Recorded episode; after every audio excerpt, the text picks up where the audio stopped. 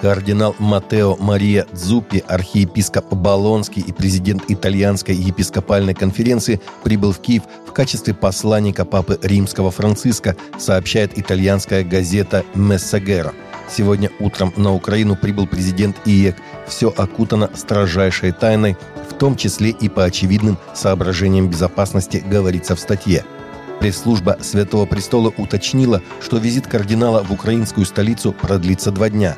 Позднее Дзупи также посетит Россию, рассказал РИА Новости председатель Всемирного союза староверов Леонид Севастьянов, поддерживающий связи с Папой Франциском.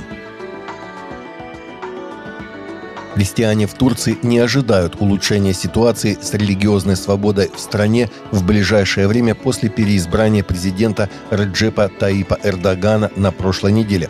Аналитик Open Doors по вопросам преследования Майкл Бош сказал, что христиане и другие религиозные меньшинства были маргинализированы в общественной сфере из-за растущего религиозного национализма Эрдогана, сообщает Christian Today. Он считает, что эта ситуация вряд ли изменится еще через пять лет его правления. Турецкие христиане уважают турецкое правительство и подчиняются турецким законам, однако сильный религиозно-националистический нарратив, который продвигает Эрдоган, не оставляет религиозным меньшинствам пространства для того, чтобы иметь право голоса или играть общественную роль и высказывать свое мнение, сказал Бош. Удары молнии вызвали два крупных пожара в США, в результате одного из которых была уничтожена церковь XVIII века в штате Массачусетс, сообщает газета «Ру» со ссылкой на «Нью-Йорк-Пост». По данным СМИ, сгоревшая первая конгрегационалистская церковь в городе Спенсер была основана в 1743 году после того, как Натаниэль Кеннингем, богатый купец из Кембриджа, пожертвовал землю для ее строительства за 10 лет до основания города Спенсер. В 1772 году ее заменили более крупным зданием, а 55-метровый шпиль церкви был пристроен в 1802 году. В него и ударила молния. Он загорелся и упал, пробив кровлю.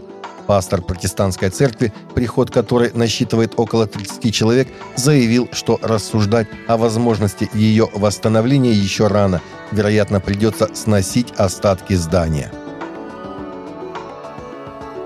Церковь Шотландии объявила, что избрала нейтралитет в отношении нового референдума о независимости страны. В предыдущем референдуме 2014 года 55% шотландцев голосовали за союз, а 45% за независимость, пишет Christian Today.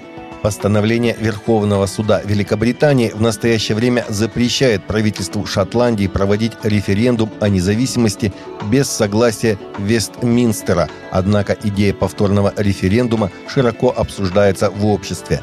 Генеральная ассамблея Национальной пресвитерианской церкви Шотландии, состоявшаяся на этой неделе в Эдинбурге, поддержала рекомендацию своего форума влияния веры и приняла решение о нейтралитете по вопросу независимости – Церковь тем самым еще раз подтвердила свою политическую позицию, занятую 10 лет назад, когда она избрала беспристрастие как в отношении независимости, так и в отношении нового референдума по этой острой теме.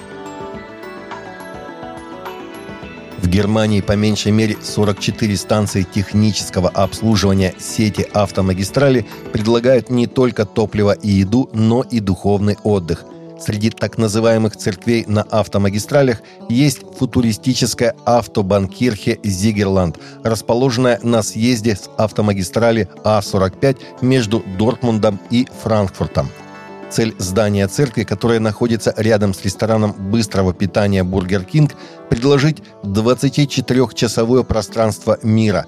На его информационной брошюре выделяется Псалом 90 он прикажет своим ангелам относительно тебя охранять тебя на всех путях твоих. Водители, пересекающие Германию, могут найти множество других таких церквей на автостраде.